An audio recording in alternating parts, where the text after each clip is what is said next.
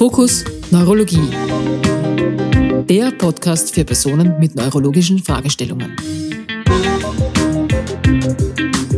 Herzlich willkommen zur dritten Podcast-Folge.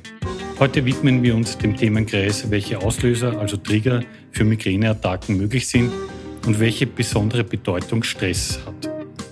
In gewohnter Form wird mein Interviewpartner diejenigen Fragen stellen, die im klinischen Alltag von Patientinnen und Patienten an mich gerichtet werden. Darüber hinaus habe ich auch eine Expertin eingeladen, die Ihnen alternative Ansätze der Stressbewältigung und auch eine anerkannte Entspannungsmethode, die progressive Muskelrelaxation, vorstellen wird. Herr Dr. Bachrich, herzlich willkommen. Ebenfalls willkommen auch an alle Hörerinnen und Hörer. Heute widmen wir uns dem Themenkreis, welche Auslöser, also Trigger für Migräneattacken möglich sind und welche besondere Bedeutung Stress dabei hat. Herr Dr. Bachrich, es gibt Einflussfaktoren, die Migräneattacken begünstigen können. Welche sind das zum Beispiel? Tatsächlich sind eine Vielzahl unterschiedlicher Auslöser bekannt, unter anderem Stress, Schlafmangel, der Menstruationszyklus, hormonelle Faktoren, vermehrter Alkoholkonsum, Nikotin, zu wenig Flüssigkeit, bestimmte Nahrungsmittel, auch bestimmte Umweltfaktoren oder Flackerlicht. Wenn man seine jeweils eigenen Trigger kennt oder identifiziert, heißt das dann, dass man Migräne vermeiden kann? Nein, äh, das heißt es leider oftmals nicht. Was man aber kann, äh, mit dem Migräneleiden besser zu leben und die Symptome zu lindern. Aber wieso ist das so, dass wenn man seine eigenen Trigger kennt, äh, man die Migräne nicht vermeiden kann? Naja, das sind einerseits äh, genetische Faktoren. So haben Zwillings- und Familienstudien äh, belegt, äh, dass eben genetische Faktoren für die Migräne auch ein Faktor sind. Und äh, zumeist gibt es äh, nicht nur einen Grund, äh, für das Auslösen von Migräneattacken, sondern es ist ein Zusammenspiel von vielen Faktoren, die eine Migräneattacke auslösen und somit äh, die Therapie schwieriger machen. Eine Reduktion der Trigger, die man möglicherweise selbst ausfindig macht, kann auf jeden Fall zu einer Änderung und zu einer Verbesserung der Lebensqualität führen. Wir wollen heute dem Einflussfaktor Stress ein besonderes Augenmerk schenken. Stress ist ja bei vielen Krankheiten Auslöser oder verantwortlich für Krankheitsbilder.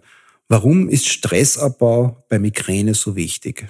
Also Stress ist ein ganz klarer Trigger von Migräne-Kopfschmerzattacken. Stress ist, wie Sie auch richtig gesagt haben, auch äh, verantwortlich für eine Vielzahl anderer Erkrankungen, die weit über das neurologische Spektrum hinausgehen. Und deswegen ist es wichtig, hier therapeutische Ansätze zu finden, um einen Stressabbau durchzuführen. Was empfiehlt der klassische Neurologe, um Stress abzubauen? Was für Möglichkeiten gibt es hier? Was empfehlen Sie Ihren Patienten, um diesen Trigger zu reduzieren? Meinen Patientinnen und Patienten empfehle ich üblicherweise, über den eigenen Lebensstil nachzudenken, was ein wesentlicher Schritt in die richtige Richtung ist. Aus rein medizinischer, ärztlicher Sicht ist eine Muskelrelaxation zu empfehlen. Dies ist auch eine Maßnahme, die evidenzbasiert ist, wo Studien gibt, die stresslösend sind, die auch in den Leitlinien der Deutschen Gesellschaft für Neurologie verankert ist. Das heißt, Stressreduktion ist aus Ihrer Sicht auf jeden Fall eine gute Entscheidung. Auf jeden Fall und nicht nur im neurologischen Bereich, sondern in vielen, vielen Bereichen des Lebens. Ich freue mich sehr, dass wir im Zuge unserer ersten Staffel unseres Podcasts äh, eine Expertin als Gast begrüßen dürfen. Wir wollen uns gemeinsam mit ihr genauer ansehen, wie der Weg weg von einer stressbestimmten zu einem entspannungsreichen aber dennoch beruflich wie auch freizeitmäßig aktiven Leben führen kann. Ich freue mich sehr, dass sie heute da ist. Willkommen, Martina Reiterer, bei unserem Podcast. Ich freue mich auch. Herzlichen Dank für die Einladung. Frau Reiterer ist seit 2009 im Bereich des Gesundheits- und Sportmentalcoaching tätig. Sie hat eine Praxis in Wien und bietet Coachings, Workshops, Trainings und Seminare für Firmen und Privatpersonen an. Auch als Buchautorin ist sie tätig und hat Ratgeber zum Thema gesundes Arbeiten im Homeoffice im März 2020 veröffentlicht. Frau Reiterer, wir sitzen heute zusammen, um speziell über das Thema Stress als Auslöser für Migräne zu sprechen. Wie Dr. Bachrich vorhin erwähnt hat, ist Stress ein entscheidender Faktor als Auslöser für Migräneattacken. Wie sehen Sie das aus Ihrer Sicht und welche Erfahrungen mit Migränepatientinnen haben Sie bisher gemacht? Also aus meiner Erfahrung ist es auch so, dass Migräne fast immer im Zusammenhang mit Stress steht. Zu mir kommen Personen mit Migräne entweder auf Empfehlung eines Arztes oder sie kommen aus eigenen Antrieb, weil ihnen bewusst geworden ist, dass sie in ihrem Leben etwas verändern müssen oder wollen. Und das steht meistens im Zusammenhang auch mit dem Lebensstil. Was kann man aus Ihrer Sicht im Bereich Stressreduktion bei Migräne machen? Welche Formen der Entspannung und welche Herangehensweisen empfehlen Sie bzw. kommen bei Ihnen zur Anwendung? Also ich arbeite bei Migräne sehr viel eben mit Entspannungstechniken, so wie Sie es jetzt gerade gesagt haben. Und das sind hauptsächlich Atemübungen, Achtsamkeitstraining, aber eben auch die progressive Muskelentspannung, weil mit diesen Techniken kann man sehr, sehr gut den Atemrhythmus verändern und auch den Muskeltonus. Wie gehen Sie das Thema Stressreduktion mit Ihren Kundinnen und Kunden an? Wie läuft beispielsweise so ein Erstgespräch ab? Bei einem Erstgespräch lasse ich mir von meinem Kunden und von meiner Kundin das Gesamtbild vom Lebensstil, von der Lebensart schildern. Und da verschaffe ich mir einen Eindruck. Dann erstelle ich eine Anamnese. Dann erarbeite ich mit meiner Kundin, mit meinem Kunden die möglichen Stressoren. Die filtern wir heraus versuchen dann eben die Punkte zu finden, wo wir das Coaching ganz individuell und punktgenau dann ansetzen. Nach dem Erstgespräch erstellen Sie also eine Art Coachingplan. Wie kann der aussehen? Ich sehe den Menschen als Gesamtheit ganzheitlich. Und ich arbeite mit den Bereichen kognitiven Bereich, emotionalen Bereich und körperlichen Bereich. Für den kognitiven Bereich habe ich Techniken und Interventionsmöglichkeiten zum Thema positive und negative Lebenseinstellung. Dann, wie geht mein Kunde mit Kundin mit Zeitdruck um und Zeitmanagement? Beziehungsweise ist auch Konzentrationstechniken können da drinnen sein. Für den emotionalen Bereich arbeite ich sehr stark zum Thema Stärken und Ressourcen welche Werte verkörpert mein Kunde, meine Kundin. Da ist es auch ganz, ganz wichtig, gerade zum Thema Stress Nein sagen können und abgrenzen können.